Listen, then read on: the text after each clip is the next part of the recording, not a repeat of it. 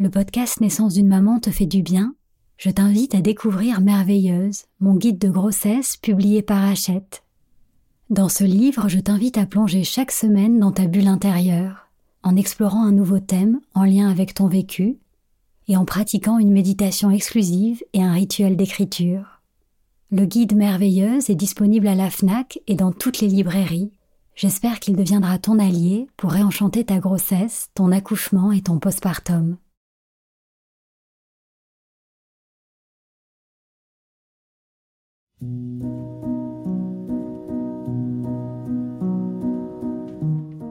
Bonjour, je suis Sandra Zeller, la fondatrice de la marque Ilado qui propose des bolas de grossesse et des créations pour le bien-être des mamans et de leurs bébés. J'ai créé ce podcast de méditation pour t'accompagner d'un peu plus près sur le chemin qui te mène à ton bébé. Parce que concevoir, porter et mettre au monde un enfant est bien plus qu'un événement biologique et médical c'est une expérience bouleversante qui nous transforme physiquement, mais aussi émotionnellement et spirituellement. Alors je t'accueillerai ici chaque fois que tu en auras besoin pour t'aider à vivre ton voyage de maman en toute confiance et en toute conscience. Bienvenue dans Naissance d'une maman, le podcast qui réenchante la maternité. Johanna a exercé pendant 12 ans en tant que sage-femme. Elle est aussi la maman de deux enfants, tous donnés par césarienne. Depuis un an, elle consacre sa vie professionnelle à l'accompagnement de la naissance par césarienne pour que cette naissance par voie haute soit elle aussi respectée. Dans l'épisode d'aujourd'hui, elle partage avec nous ses conseils. Pourquoi se préparer au plan C, même si l'on souhaite accoucher par voie basse? Comment améliorer l'expérience de la césarienne pour la maman, mais aussi pour son bébé?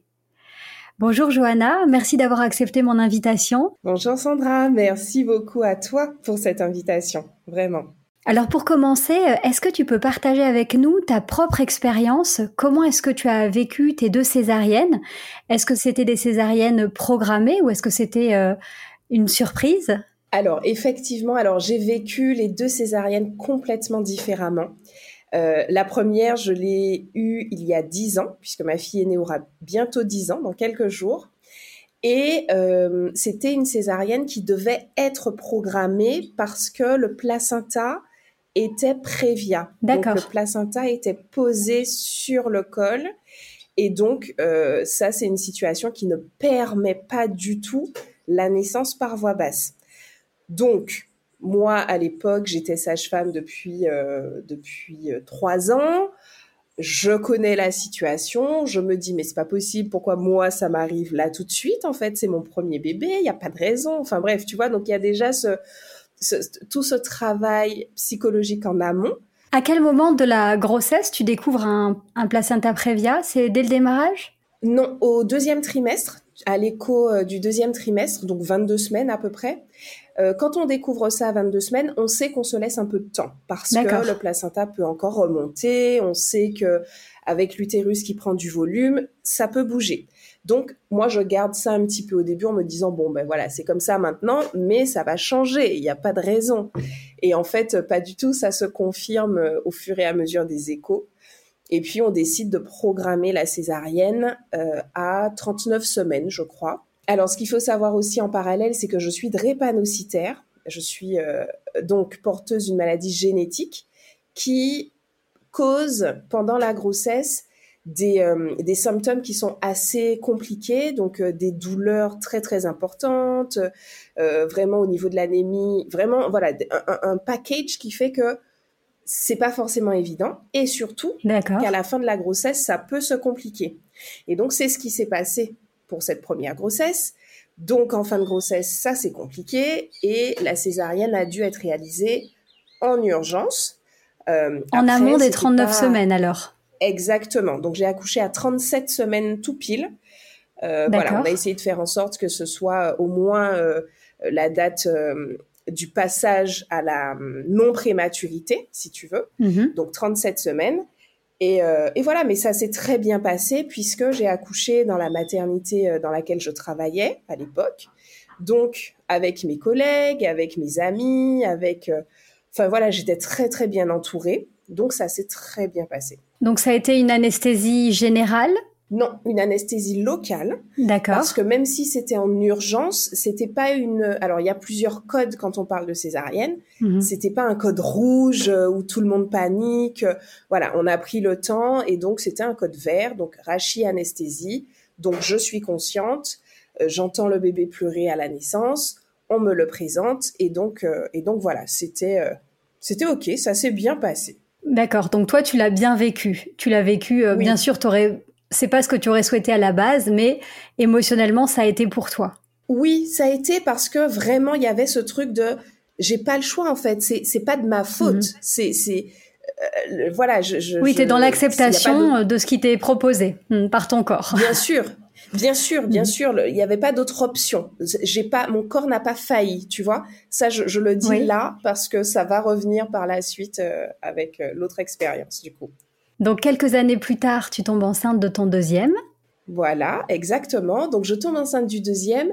Je tombe enceinte du deuxième quand même avec cette, cette revanche euh, dans un petit coin de ma tête en me disant, il faut que j'accouche par voie basse. Cette fois-ci, il n'y a mhm. pas moyen. Si tout va bien, si le placenta est OK, si elle a la tête en bas, il faut que ça se passe par voie basse. Donc, je suis un peu drivée sur toute la grossesse par ça. Euh, en mhm. sachant que ma maladie génétique, elle s'est pas envolée, hein, tu vois, donc il n'y a pas de... potentiellement, à la fin, ça peut se compliquer, mais je suis motivée. Donc, euh, séance d'ostéo très, très régulièrement, euh, je fais de l'hypnose, je fais enfin de la respiration, puisqu'à ce moment-là, je suis sage-femme libérale, donc j'accompagne énormément de mamans à l'accouchement physiologique sans péridurale. D'accord. Et je dois dire que ça marche très bien. Euh, je, et ça te donne envie de vivre cette expérience euh, toi aussi. Hmm. Mais bien sûr, et au-delà de l'envie, mais c'est euh, après que je m'en rends compte, au-delà de l'envie, c'était, ben, en fait, je montre à tout le monde, j'enseigne à tout le monde, je les accompagne dans ce processus-là. Ça a l'air de plutôt bien se passer dans la majorité des cas. J'ai envie de valider, en fait, ma légitimité à mhm. pouvoir les guider en fait sur cette route-là. Donc, pour moi, il faut que ça se passe par voie basse. Voilà. D'accord. Donc après, je sens bien autour de moi euh, mes collègues, le gynéco qui me suit, qui était le chef de service de la maternité. Je sens que eux sont pas, euh, ils me suivent pas complètement. Tu vois, ils me laissent un peu dans mon dans mon dans ta croyance. Je parle. dans ma croyance, c'est plus sympa. Euh, mais il m'accompagne, hein, tu vois. Je sens juste que je suis la seule à y croire un peu, tu vois. D'accord. Est-ce que c'est lié à ta condition euh, génétique ou est-ce que c'est lié au fait que après une première césarienne, on estime qu'il est plus difficile d'avoir un accouchement par voie basse? Alors, je crois que c'était euh, un peu des deux, mais sincèrement, dans la maternité dans laquelle je travaillais, euh, on est, ils sont très très ouverts et très motivants pour accoucher par voie basse après une césarienne. Donc c'était beaucoup plus, je pense, un peu des deux, mais beaucoup plus le statut génétique parce que il impose un accouchement avant 38 semaines. Si à 38 semaines il n'y a pas d'accouchement, il faut sortir le bébé. Donc euh, il y, y, avait un petit peu cette contrainte-là. Et je te pose une question euh, qui peut te paraître euh, peut-être euh, bête en tant que sage-femme, mais avant que le corps soit prêt, c'est-à-dire avant 38 semaines, on peut pas accoucher par voie basse parce que le déclenchement est difficile. Le corps est vraiment pas prêt à s'ouvrir et à, accueillir son bébé. C'est ça. D'accord. Alors c'est pas bête, franchement c'est pas bête Sandra parce que il y a des situations où on a besoin que le bébé naisse avant ce terme-là. Et il y a des situations où le bébé arrive à naître effectivement par voie basse avant ce terme-là. Mais c'est plus difficile puisque on le sait, euh, il y a une cascade euh, hormonale qui rentre en jeu. Euh, cette cascade, elle est, elle est directement liée au bébé. On le sait aussi, on ne sait pas trop comment ça se passe, mais mhm. voilà, si, si l'info vient pas du bébé, c'est difficile de faire faire quelque chose qui est pas prévu à ce moment-là. Oui, la nature est pas encore prête. Hmm. Et non. Donc on, peut tenter des choses, on peut euh, tenter, forcer des choses mais si c'est pas le moment, c'est pas le moment. Mhm. Tu vois? Donc du coup, 38 semaines, c'est tôt pour un déclenchement, franchement, très clairement. Donc soit euh, il y avait une menace d'accouchement prématuré avant, et donc là, euh, peut-être qu'on a un peu plus de chance que le col sauve plus tôt, mais si c'est pas le cas, c'est difficile. Donc en tout cas, ça a été ça pour moi. Euh, on a tenté le déclenchement, même si le gynéco partait plutôt sur une deuxième césarienne, parce que pour le coup, après une césarienne, le déclenchement est compliqué. On ne peut pas utiliser toutes les méthodes de déclenchement qui existent après avoir vécu une césarienne. Parce que l'utérus est fragilisé? Il est plus fragilisé. Il est plus fragilisé hmm. et donc en fonction de la molécule qu'on va utiliser, euh, il y a plus de risques de rupture utérine ou pas, tu vois. Donc il faut y aller, mais prudemment, et ça doit pas durer une éternité, comme on entend parfois euh, des déclenchements qui ont duré 3-4 jours. Euh, c'est pas possible dans ce cas-là. Donc on y va, mais en, ayant un deal, on tente 24 heures, et si au bout de 24 heures ça ne marche pas, c'est une césarienne. Donc on y va pour 24 heures. Évidemment, avec le recul, tu vois, je, ça n'a pas marché. Euh, et donc, on part sur une césarienne euh, le lendemain matin. Et ça a été très, très difficile. Je, me rappelle encore, parce qu'avant notre, notre rendez-vous, j'ai revisionné la, vidéo de la deuxième. Mm-hmm. Et ça a été difficile. Je vois sur mon visage, enfin vraiment, j'étais inconsolable. tu fais le euh, deuil, en fait, d'une option que tu avais rêvé, peut-être un peu idéalisée et qui ne t'est pas proposée, en fait. Oui, et, là, tu parles de deuil, mais à ce moment-là, je suis pas du tout dans un deuil. Euh, je suis, euh, je suis déçue. Je suis, euh, enfin, je, saurais, j'aurais envie de dire anéanti, mais ce serait peut-être un peu fort, mais je crois que c'était ça sur le moment, parce que vraiment, je me dis, mais en fait, t'as pas réussi ça, quoi. Un échec. Tu le vis comme un échec. Total. Hmm. Un échec total. Pourquoi je n'y ai pas, euh, euh, je n'y suis pas arrivée euh, Et là, je comme alors. Je ne sais pas si c'est tout de suite que je commence à, à refaire le, scénario, à me dire mais si tu avais plus marché, ta meilleure amie qui était avec toi, si elle t'avait motivé à marcher plus, à bouger plus, tu vois. Je, Donc tu rentres dans une culpabilité. Mais, mais terrible, terrible hmm. et, personne ne comprend autour de moi. Euh, au moment où oui, en fait, d'autant plus que tu as déjà eu une première césarienne que tu as bien vécue. Mais bon, c'est euh, aussi l'intention que tu avais cette fois-ci. Et euh, hmm. Mais bien sûr. Et puis et puis il y a ce truc. L'essentiel, c'est que le bébé aille bien. Clairement, j'ai eu une césarienne en urgence parce qu'il fallait faire sortir ce bébé, mais tout le monde allait bien en fait. Donc je, je, crois que les gens n'ont pas compris. Qu'est-ce qui lui arrive Pourquoi elle pleure Pourquoi elle se met dans cet état Tout le monde va bien, le bébé va bien. Et effectivement, mm. on la sort, elle va très bien, euh, on fait du pot à pot, ça se passe très bien. Mais dans ma tête, euh, il se passe vraiment quelque chose euh, que qu'aujourd'hui je comprends, mais que sur le moment, je, je, voilà, je me disais mais pourquoi tu réagis comme ça? C'est pas grave, tout le monde va bien. Tu vois? Oui, donc non seulement tu réagis pas euh, comme tu voudrais, et en plus tu culpabilises de ta réaction. Et oui, il y a hmm. une grosse culpabilité. Euh, ensuite, c'est un sentiment de honte qui arrive très très rapidement parce que j'ai par rapport à ton métier? Euh, par rapport à mon métier, j'ai accouché hmm. juste avant le premier confinement de 2020, donc ça commençait déjà à être restreint au niveau de, des visites. mais mes collègues venaient me voir et chaque fois que quelqu'un passait la porte, je me disais, mais qu'est-ce qu'il doit penser de moi, en fait? Qu'est-ce que... Tu vois, j'en étais là à me dire, mais euh, il doit se... Enfin, j'étais sage-femme libérale, donc... Euh, euh, mais c'est des scénarios complètement aberrants dans ma tête à ce moment-là.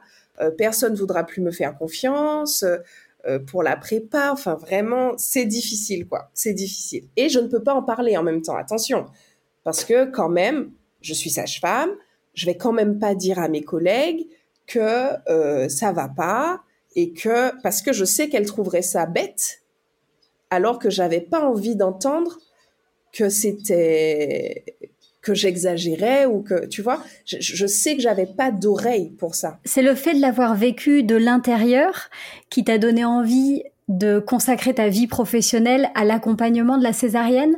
C'est d'avoir connu euh, cette douleur finalement euh, pour ta deuxième césarienne?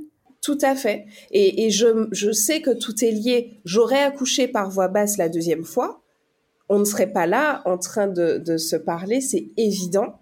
Euh, quand j'ai mal vécu cette étape-là, rapidement, ça a été quand même, je, sais qu'il y a beaucoup de mamans qui, restent longtemps avec ce sentiment d'échec.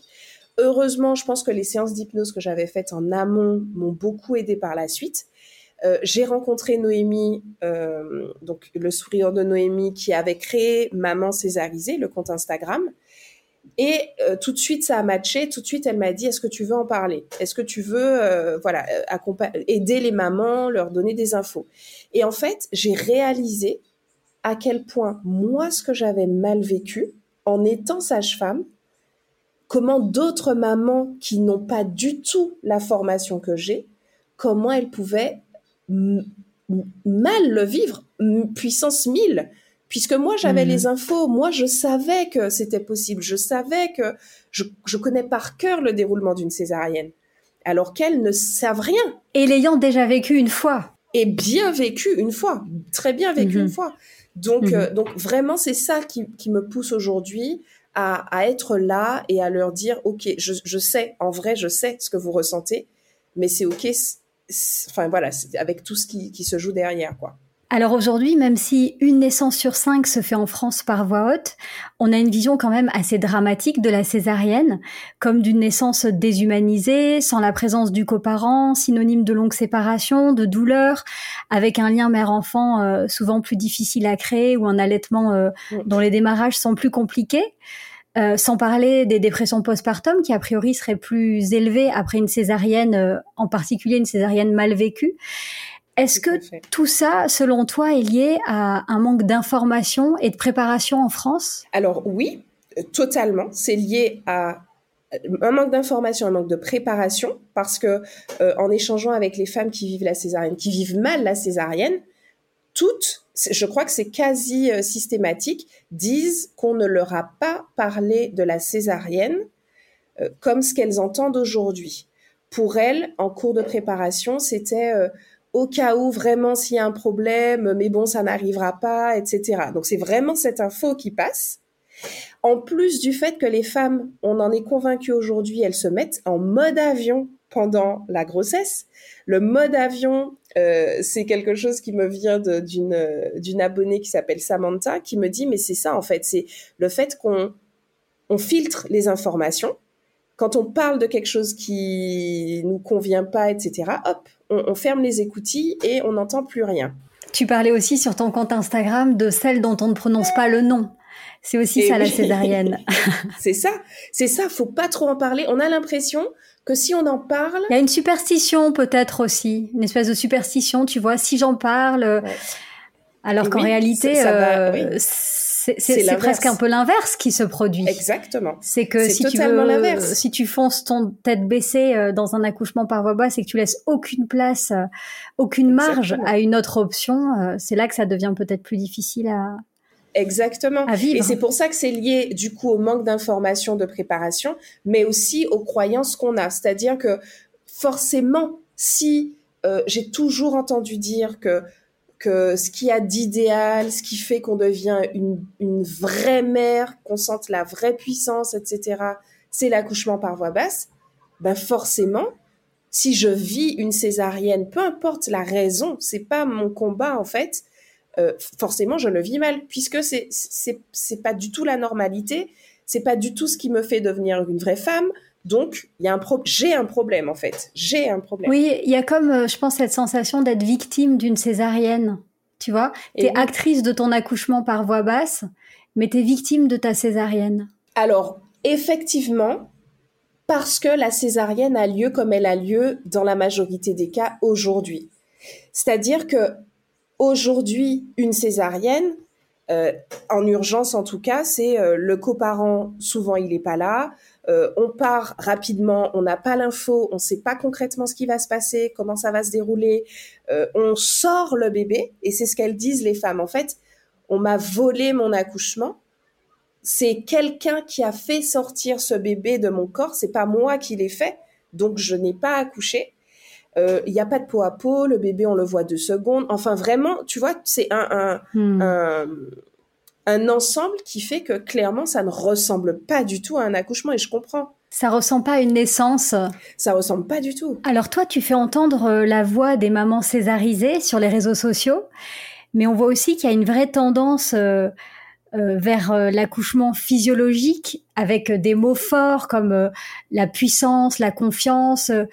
Est-ce que tu penses que d'une certaine façon, les réseaux sociaux vont accentuer le malaise et peut-être le mal-être des mamans qui se dirigent soit vers la césarienne programmée, soit qui vivent une, césarienne non prévue alors, c'est une très bonne question, Sandra, euh, parce que je pense qu'il faut réellement continuer à accompagner les femmes à euh, reprendre possession de leur corps, à reprendre euh, possession de leur capacité à choisir et à décider, c'est capital.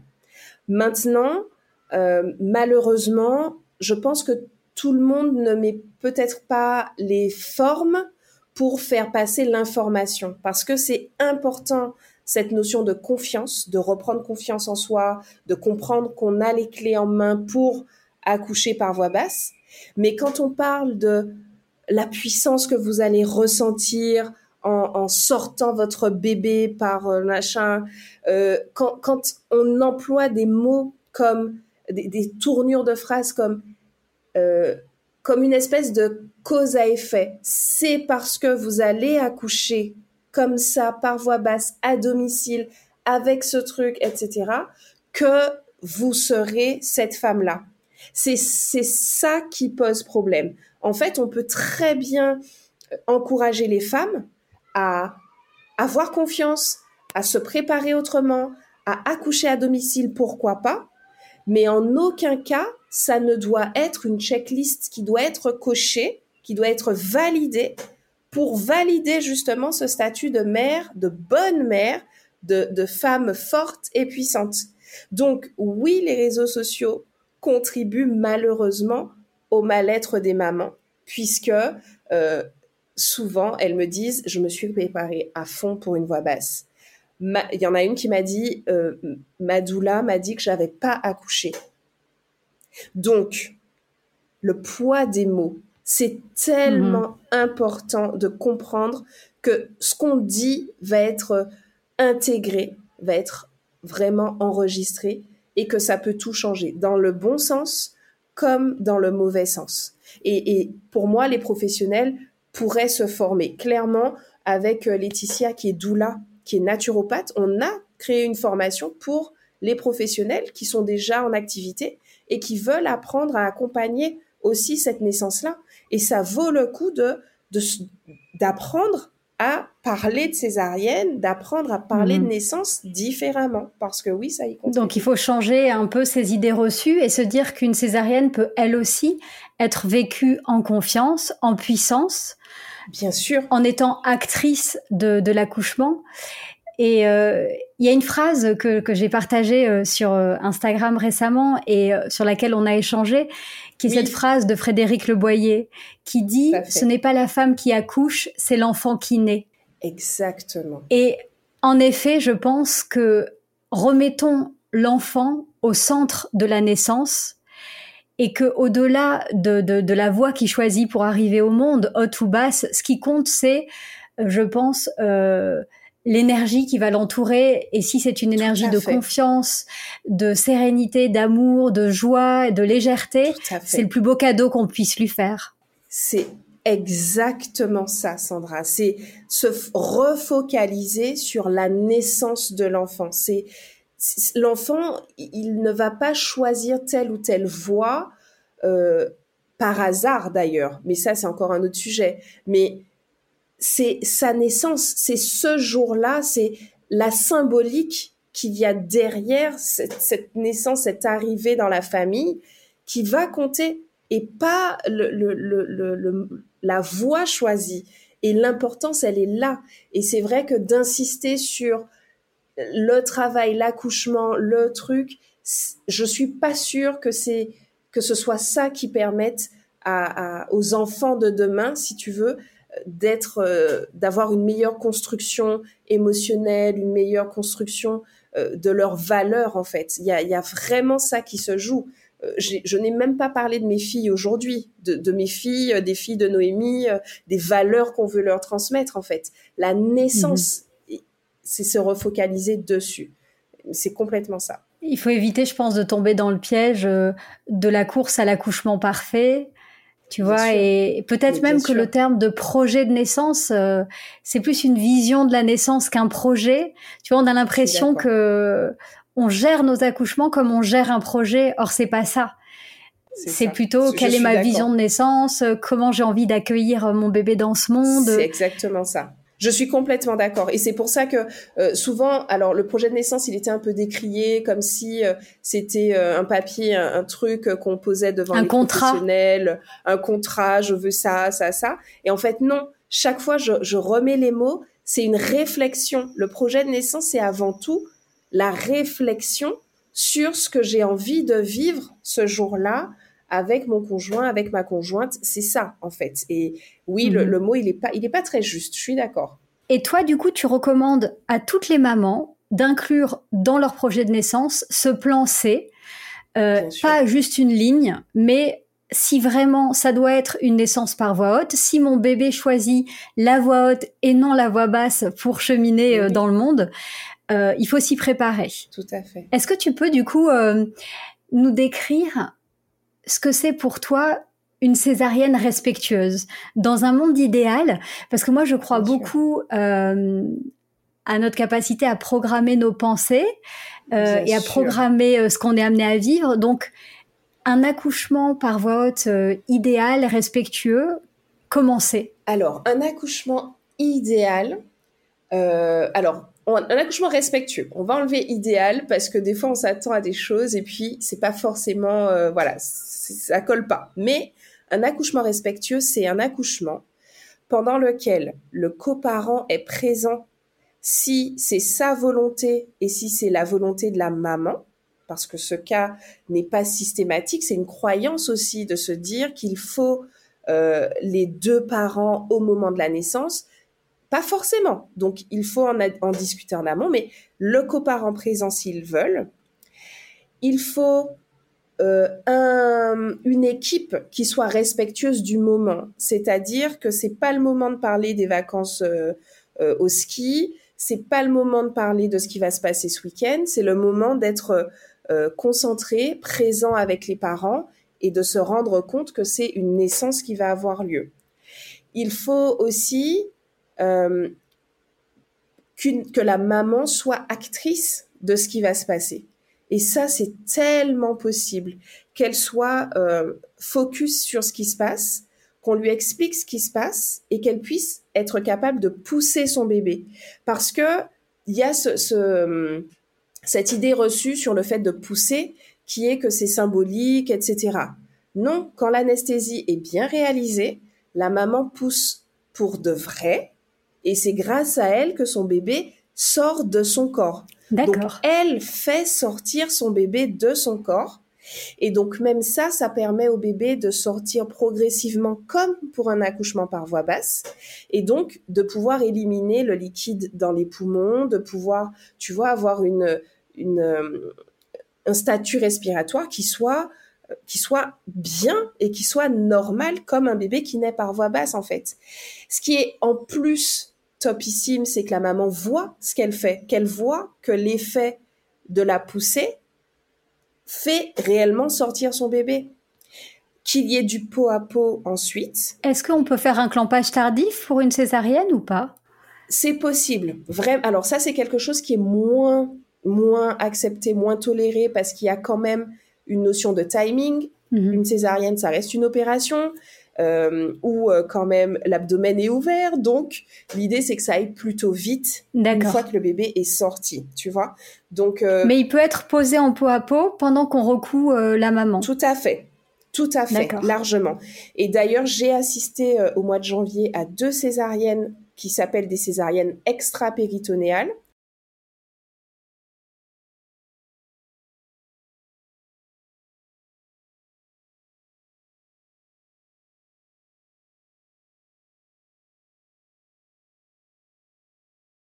C'est une technique chirurgicale qui permet de contourner le péritoine. Le péritoine, c'est euh, une poche dans laquelle se trouvent les organes de l'abdomen, notamment les intestins. Et donc, en contournant cette poche-là, on va diminuer le risque infectieux, on va diminuer surtout les douleurs post-opératoires. Et ça, ça, ça n'a pas de prix pour moi. Enfin, vraiment, dans ma tête, ça n'a pas de prix. Et dans la checklist de la césarienne extrapéritonéale, on retrouve tout ça. La présence du coparent, la maman qui pousse grâce à un sifflet, le champ qui est baissé pour voir le bébé sortir, avoir le bébé en peau à peau jusqu'à la salle de réveil, jusqu'à la chambre, donc quasiment jamais séparés, et une maman qui est capable de se lever de la salle de réveil à pied pour aller dans sa chambre à pied.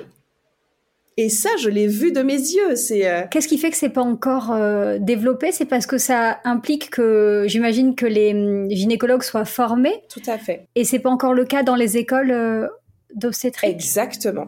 C'est exactement ça. En fait, c'est une technique qui est plutôt récente.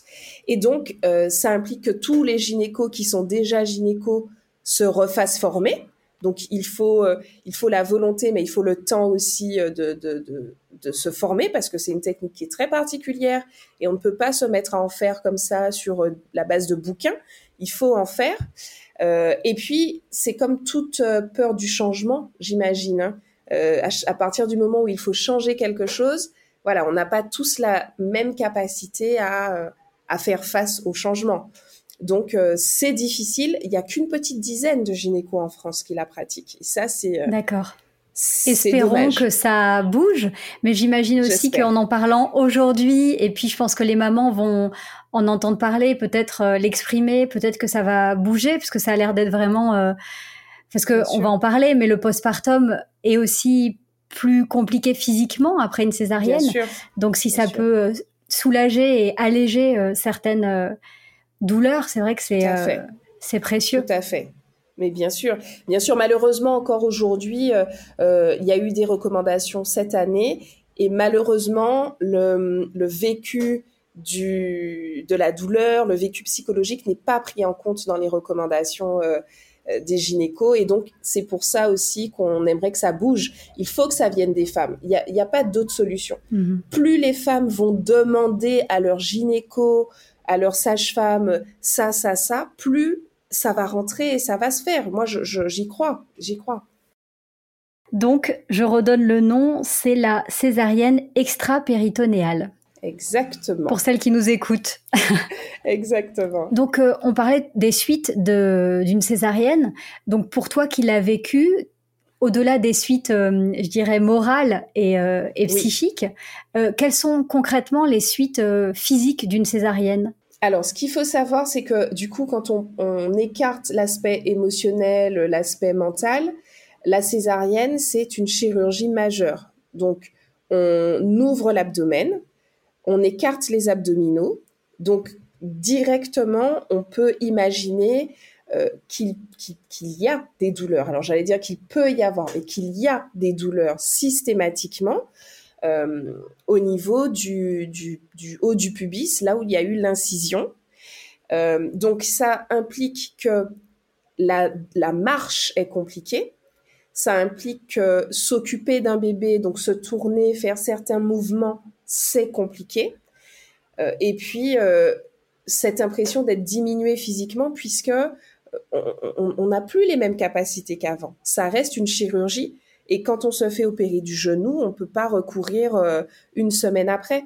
Donc, globalement, pendant un mois, c'est un peu euh, le bouleversement euh, dans le corps, pour la démarche, le transit peut être perturbé, puisque si ce n'est pas une césarienne extra-péritonéale, on a ouvert le péritoine et donc les intestins sont un petit peu chamboulés. Donc, à tous ces niveaux-là, ça peut être, ça peut être difficile. Et puis cette cicatrice, il faut qu'on, voilà, va falloir composer avec. Euh, elle peut rappeler des choses qu'on n'a pas envie, euh, euh, dont on n'a pas envie de se rappeler. Donc voilà, c'est plusieurs petits aspects en plus du fait de devoir s'occuper de ce bébé qui, qui, font que ça peut être un peu difficile à vivre. Mais tout le monde ne vit pas mal tout ça, hein, attention. Oui, et je pense que tu vois, ton vécu physique, il dépend aussi, euh, il est intimement lié à ton vécu émotionnel.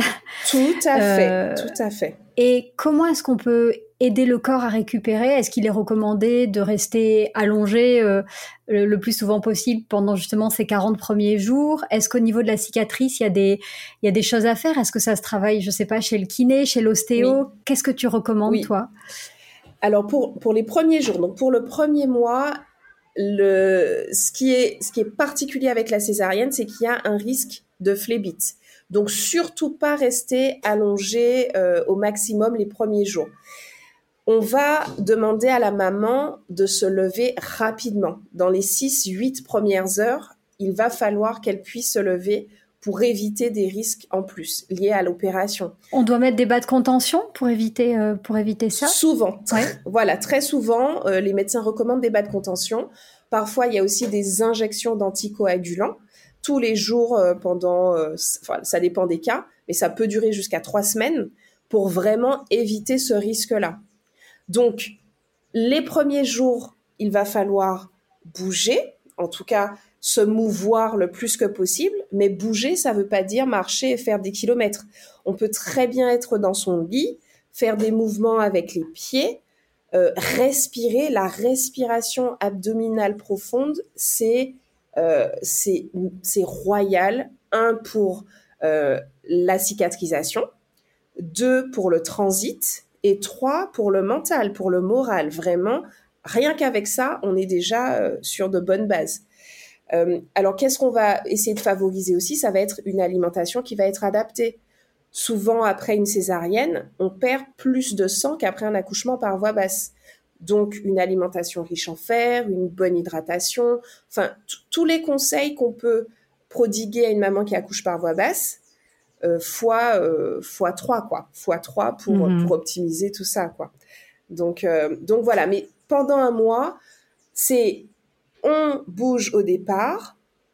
Ensuite, on rentre à la maison, on essaie d'être tranquille quand même, de ne pas, surtout, c'est pareil pour la voix basse, ça je le disais déjà, mais encore plus pour la césarienne, l'intendance doit être gérée. Euh, on n'est pas, on rentre pas à la maison pour gérer le ménage. On s'appuie sur son entourage. C'est hyper important euh, là, là tout de suite d'avoir un village de qualité euh, pour se reposer, s'occuper de son bébé. On devrait avoir à faire que ça, idéalement, pendant un bon son Corps, son corps et son bébé. Exactement. Voilà. Donc, euh, finalement, pas beaucoup plus qu'après un accouchement par voie basse. C'est pour ça que c'est, voilà, c'est un accouchement parce que on est sur la même chose, mais il y a en plus un post-opératoire. Et donc, sur la cicatrice, dès qu'il n'y a plus d'agrafe, ça, c'est en général au bout de 15 jours, euh, on est sur un pic de cicatrisation vers 15 jours. Là, ça peut valoir le coup de commencer à masser, commencer à toucher la cicatrice, même autour de la cicatrice. Et puis ensuite, on peut aller dessus, euh, bien l'hydrater, donc euh, beurre de karité, rose musquée, enfin vraiment des, des, choses simples qui vont permettre que ça cicatrise bien et éviter les adhérences surtout cicatriser le corps et aussi le cœur, je pense, parce qu'il y a une manière aussi d'accueillir euh, ce qu'on a vécu, euh, d'accepter cette, euh, cette cicatrice. Tout à fait. Et c'est pour ça que le, la remise en forme physique va être liée, comme tu l'as dit tout à l'heure, à, à ce qui va se passer dans la tête. Et souvent, mmh. très souvent, au cours des accompagnements, euh, j'ai des mamans qui n'ont pas qui ont une cicatrice qui n'est pas top, qui est pas jolie, tu vois, esthétiquement, il y a un truc qui se passe. Une fois que c'est réglé dans leur tête, qu'elles ont avancé et qu'elles ont réalisé qu'elles ont accouché, c'est comme un coup de baguette magique, euh, la cicatrice, elle est euh, nickel, quoi, tu vois? Ouais, le, corps l'accueille. Hmm. Ouais, ouais, ouais, il y a vraiment cette notion d'accueil. L'une des craintes des mamans qui vivent euh, une césarienne, c'est aussi d'avoir un allaitement euh, dont le démarrage est plus difficile. Euh, est-ce que c'est une vérité? Est-ce que c'est lié au fait que, du coup, la cascade hormonale dont tu parlais n'a pas pu avoir lieu pendant l'accouchement? Et comment est-ce qu'on peut faciliter le démarrage de l'allaitement euh, dans ce cas? Alors, très clairement, là, je le dis, peut-être que tout le monde va pas être d'accord avec moi, mais ça vient vraiment d'observation depuis euh, des années, euh, voilà, des années d'observation. Pour moi, c'est pas du tout lié à la cascade qui a pas lieu avant, parce que quand la césarienne est programmée, euh, en fait, il faut pas justement relier césarienne programmée, accouchement plus, plus pas accouchement, allaitement plus compliqué, parce qu'il n'y a que dans ce cas-là qu'il n'y a pas eu la cascade hormonale, finalement. Ce qui va jouer à 100% dans la mise en place de l'allaitement, ça va être le pot à pot. S'il n'y a pas de contact visuel, s'il n'y a pas de pot à pot euh, dans, les premiers, dans les premières heures, alors quand je parle de pot à pot, idéalement avec la maman, idéalement, pour qu'elle sécrète ce qu'il faut en ocytocine, mais je parle aussi du pot à pot avec le coparent. Mhm. L'un ou l'autre va favoriser la mise en place de l'allaitement. Donc, idéalement, il faudrait un pot à pot dans les premières heures pour lancer de manière efficace l'allaitement. Si ça n'a pas été le cas pour euh, des raisons, alors un bébé né prématurément, qui doit être euh, transféré, etc., là, il va falloir que la stimulation se fasse très rapidement pour la maman. Et la stimulation, ça va être quoi? Le visuel, même des photos du bébé, des vidéos du bébé, si elle n'a pas la possibilité de se déplacer. Il faut qu'il y ait cette conscience que l'accouchement a eu lieu. D'accord. Même si sur le plan physique médical, l'information elle est transmise puisque le placenta est décollé. Une fois que le placenta est décollé, le signal, il est lancé c'est OK, l'accouchement a eu lieu, tu peux fabriquer euh, euh, de la prolactine, de l'ocytocine pour euh, alimenter ton bébé. Donc, peau à peau, contact visuel. Mais quand je dis peau à peau, c'est peau à peau à gogo, hein, peau à peau à fond. Dès qu'on a le bébé, c'est peau à peau tout le temps. Et ça, ça permet vraiment de lancer, de lancer l'allaitement. Donc, mhm. c'est une idée reçue que l'allaitement marche moins bien après une césarienne à partir du moment où on a conscience de ça. Et ça contribue d'ailleurs probablement à renforcer cet état de fait. Exactement. Parce que si tu te dis que ça va être compliqué, c'est compliqué. Exactement, exactement. Mm. Et tu vois, depuis le début, on parle beaucoup de conscience. C'est nous ce qu'on, on a ce pouvoir-là. Et moi, c'est ce que je trouve génial. On a le pouvoir d'induire les choses. Donc, si j'ai conscience que de vouloir profondément allaiter, de d'avoir vraiment conscience que j'ai accouché, que mon corps va fabriquer du lait. Qu'est-ce que je vais faire? Je vais mettre en place des choses, je vais faire plus de peau à peau, je vais plus communiquer avec mon bébé, je vais plus être dans le contact. Et donc ça, ça peut suffire à lancer les choses de manière totalement normale. Et l'inverse est totalement vrai. Si je suis persuadée que ça va pas marcher, effectivement, il y a de grandes chances pour que ça ne marche pas. Alors, notre énergie compte, mais aussi l'énergie de l'environnement dans lequel on est. Euh, du coup, tout ce dont tu parlais tout à l'heure sur euh, la césarienne respectueuse, sur ce qui peut être mis en place. Donc, qu'est-ce qu'on fait? On l'écrit dans son projet de naissance et ensuite, comment est-ce qu'on communique ça à l'équipe? Et surtout, euh, qu'est-ce que tu observes comme accueil quand les mamans ont ce type de demande? Est-ce que c'est bienvenu? Est-ce qu'il y a, une espèce de rejet de, de, ce qui paraît comme euh, utopique peut-être pour l'équipe médicale? Alors vraiment, ça va dépendre des équipes, ça va dépendre des personnes. Il y a des personnes avec qui on aura beau mettre les mots, mettre la forme, euh, ils sont, elles sont ancrées dans leur, dans leur truc, dans leurs croyances et ça passera pas. Mais ce qu'on a comme chance, c'est qu'une équipe médicale est composée de plusieurs personnes. Et donc forcément dans une équipe, il y aura quelqu'un qui va recevoir euh, le projet de naissance de manière respectueuse. Forcément, il y en aura une de personne. Alors l'idéal, c'est de vraiment faire un projet de naissance, mais de réfléchir. Le projet de naissance, c'est la réflexion de ce qu'on veut. De le poser sur papier, de le discuter avec la personne qui suit la grossesse, gynéco, sage-femme, médecin généraliste, peu importe, de le discuter pour voir déjà en amont ce qui va être possible au sein de la maternité qu'on aura choisie.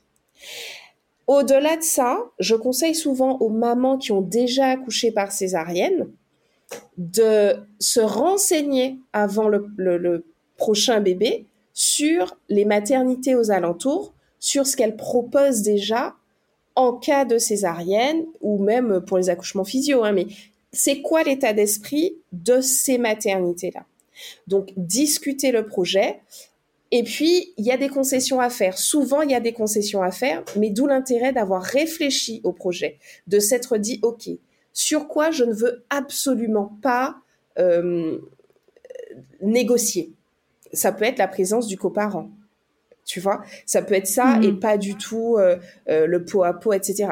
Alors ça, on le négocie, mais c'est vrai qu'il faut mettre la forme. Ça veut dire que c'est difficile d'arriver à la maternité en disant je veux ça, il n'y a pas moyen que ce soit pas ça, etc. Non. On arrive, on explique dans le projet de naissance, on en a un sur maman césarisée euh, type, et dans ce projet de naissance, on explique voilà ce qui s'est passé la première fois, ou alors voilà ce que j'aimerais, parce que je suis comme ça, comme ça, mon couple il est comme ça, comme ça, voilà ce qu'on aimerait pour accueillir ce bébé-là. Et donc en disant ça, c'est impossible à mon sens, mais voilà, après, euh, je peux pas parler pour l'ensemble des professionnels de France. Euh, c'est pas possible que la demande ne soit pas entendue. Euh, les mhm. professionnels sont pas méchants. Ils sont pas, ils n'ont pas la volonté de faire du mal. Parfois, juste, ils ne comprennent pas. Et on le sait, la communication est compliquée de manière générale. Donc, c'est à la maman, c'est aux parents d'expliquer euh, d'être sincère, d'être transparent sur ce qu'ils aimeraient vivre en fait. Et c'est pas un accouchement à la carte, non. C'est j'ai des arguments en fait. Je veux que le papa soit là parce que euh, je sais que s'il est pas là, je vais angoisser. Si j'angoisse, ma respiration, elle va s'emballer. Vous aurez plus de boulot en fait, les gars. Euh, l'anesthésiste, il va falloir gérer euh, moi comment je serai. Alors que s'il est là, je serai rassurée et il y a plus de chances que ça se passe bien.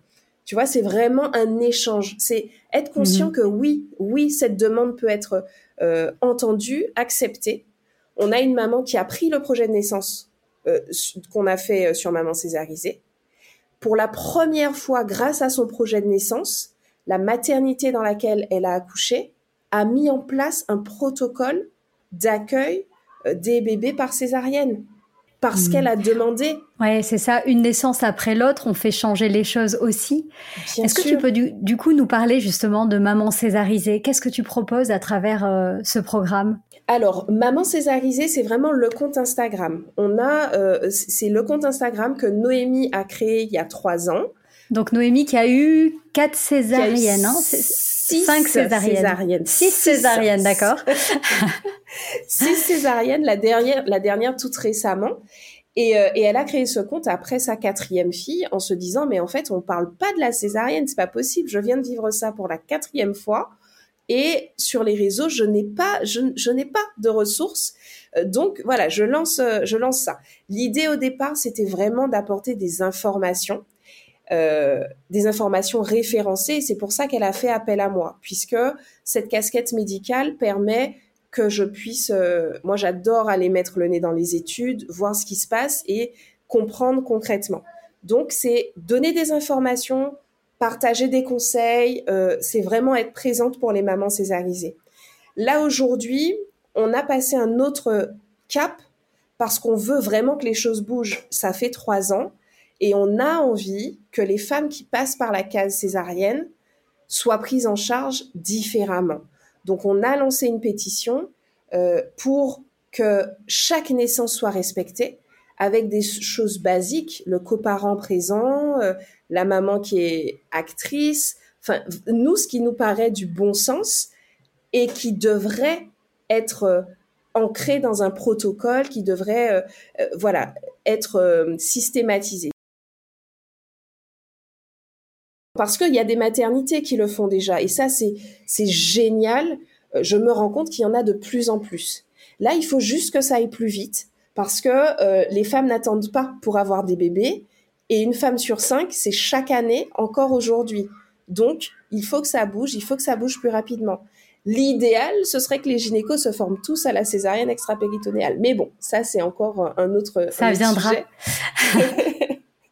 Donc voilà. Et puis, euh, l'autre step qu'on a, hum, qu'on a passé, c'est de pouvoir, euh, on aimerait vraiment que dans chaque maternité, chaque femme qui accouche par césarienne puisse recevoir immédiatement toutes les informations dont elle a besoin, puisqu'a priori c'est un besoin. Manque d'informations, euh, manque de conseils, d'accompagnement là-dessus. Donc on a lancé une, campagne euh, pour lancer ces kits dès ce mois de juillet, pour que tout le monde ait accès à la même information avec des experts en allaitement, des kinés, des ostéos, des... vraiment, on a envie que ces mamans-là qui ne s'y attendaient pas ne soient pas lâchées comme elles le sont aujourd'hui dans la nature, simplement parce que les infos ne sont pas, euh, ne sont pas claires, ne sont pas regroupées au même endroit. Donc, euh, ça, Qu'elles se sentent euh, accompagnées sur leur chemin. Tout de suite, exactement, tout de suite, parce que c'est c'est dans les premiers jours, la dépression du postpartum. Il y a une étude qui montre que si dans les cinq premiers jours, la maman est écoutée, la maman reçoit ce qu'il faut comme information et comme soutien, eh ben cette dépression elle diminue. Il y a moins de chances, de risques qu'elle arrive en fait. Donc euh, donc c'est ça l'objectif. Donc on espère que un maximum de mamans pourront euh, pourront bénéficier de ça et, pouvoir vivre leur postpartum post césarienne euh, de manière la plus douce possible. Pour terminer, j'avais envie de te poser une question parce que je sais que tu accompagnes beaucoup de mamans à la fois sur le chemin de la césarienne quand elle est programmée, mais aussi beaucoup de mamans euh, après une césarienne. Oui. Euh, si parmi les mamans qui nous écoutent, certaines sont encore dans la souffrance, j'imagine en tout cas que si elles écoutent ce podcast alors que la césarienne est déjà derrière elles, c'est qu'il y, a, une souffrance. Euh, qu'est-ce que tu aimerais leur dire et qu'est-ce que tu leur proposes à travers ton accompagnement? Alors moi, vraiment, ce que j'aimerais dire à ces mamans-là, c'est que alors d'abord, je comprends. Je, comprends et je pense que c'est normal euh, qu'elles ressentent ce qu'elles ressentent. C'est normal qu'elles cheminent par là où elles sont en train de cheminer. Euh, et c'est important qu'elles ressentent de la compassion pour celles qu'elles étaient ce jour-là, pour celles qu'elles ont été pendant la grossesse, parce que je sais à quel point pèse la culpabilité, de n'avoir pas fait assez, de n'avoir pas été assez. Donc vraiment de la compassion pour vous parce que euh, chaque histoire est unique. Euh, c'est important de se rappeler que la maternité ne commence pas le jour de l'accouchement. L'accouchement, c'est une étape et c'est OK.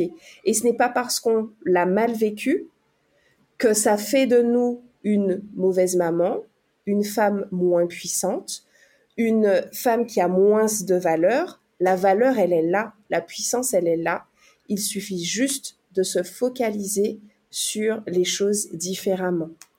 Et donc, euh, ça, c'est facile à dire, bien sûr.